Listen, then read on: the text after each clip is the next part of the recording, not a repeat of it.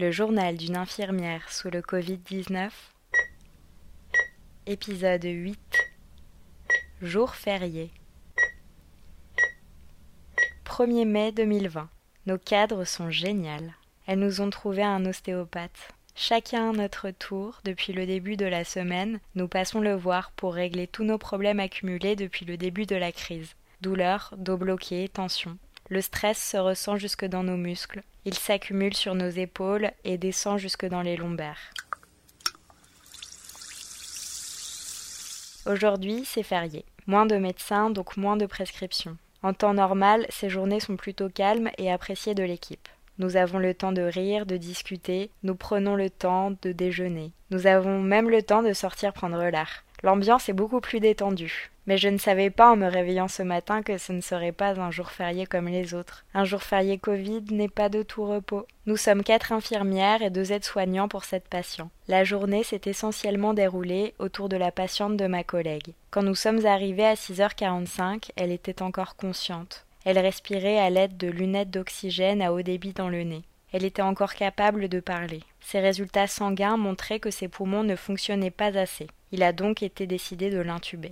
L'intubation se passe plutôt bien. Les médecins posent le cathéter artériel, puis le cathéter veineux central afin d'injecter des médicaments plus facilement, de prélever du sang sans piquer la patiente et d'avoir accès à la pression artérielle en continu. L'infirmière débute les sédations, pose une sonde orogastrique pour pouvoir nourrir la patiente et une sonde urinaire. Elle débute également l'administration de noradrénaline pour maintenir la tension artérielle de la patiente. Un peu plus tard, nous réalisons un autre prélèvement sanguin. Son sang artériel est complètement noir. Même avant de le techniquer, nous savions que les résultats seraient catastrophiques.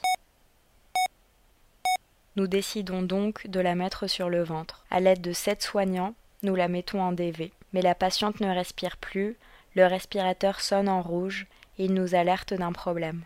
Les médecins font alors une échographie. La patiente a un pneumothorax. Il faut la remettre sur le dos et lui poser un drain thoracique en urgence. Au même moment, son mari est dans la salle d'attente. Il s'impatiente. Il ne comprend pas. Ce matin, elle parlait. J'essaye de lui donner des nouvelles régulièrement, de lui expliquer ce qu'il se passe. Je ne le rassure pas, car je n'ai aucune idée du devenir de sa femme, mais je lui donne des informations que j'ai sans laisser transparaître mon inquiétude. Après l'exsufflation du pneumothorax, les médecins décident de mettre la patiente sous NO pour améliorer l'oxygénation du sang. Puis nous la mettons à nouveau sur le ventre. Il est quinze heures, elle ne s'améliore pas.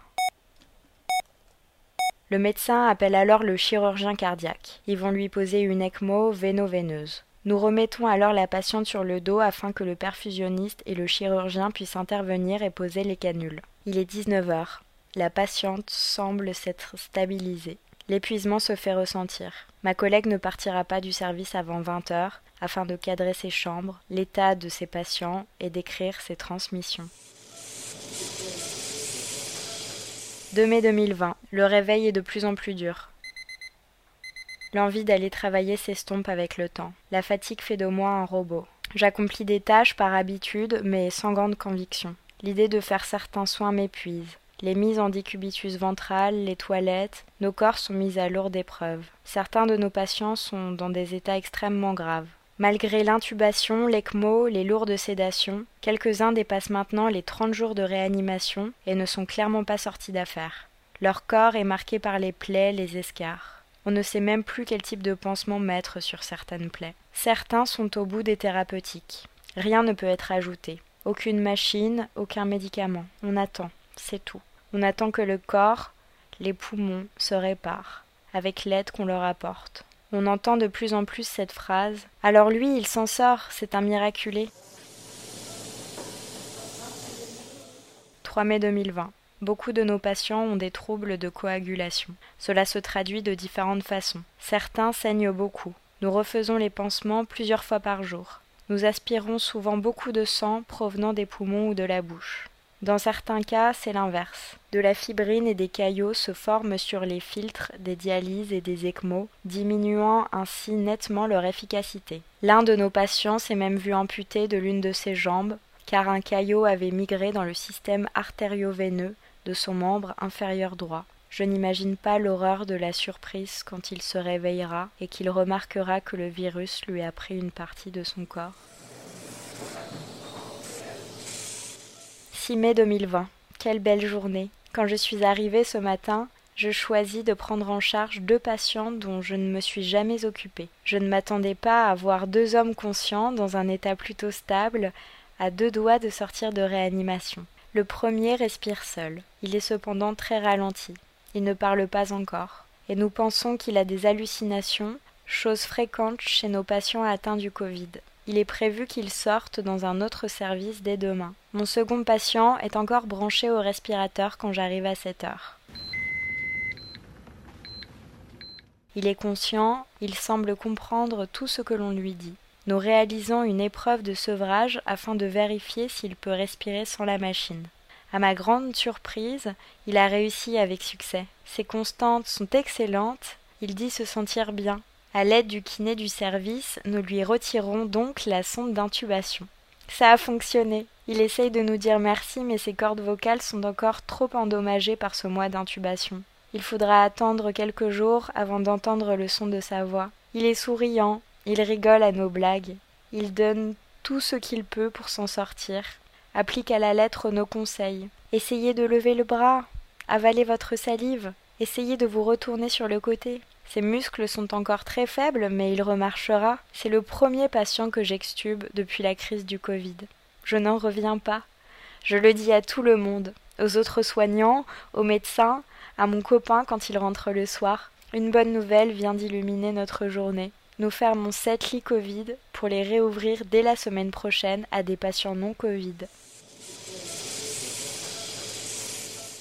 7 mai 2020. Mon premier patient ne sortira pas aujourd'hui. Quand j'arrive le matin, il ne respire pas bien. Sa fréquence cardiaque est très élevée, sa saturation baisse, sa température augmente. Je réalise un gaz du sang, ses résultats sont très mauvais. Nous réalisons d'autres examens pour comprendre ce qu'il se passe. Une radio, un prélèvement bronchique, des hémocultures, et nous le mettons sous antibiotiques en espérant que son état s'améliore. En revanche, mon deuxième patient va de mieux en mieux. Quand j'arrive dans sa chambre à huit heures, il me salue avec un grand sourire. Il a l'air heureux de nous voir. Il a faim.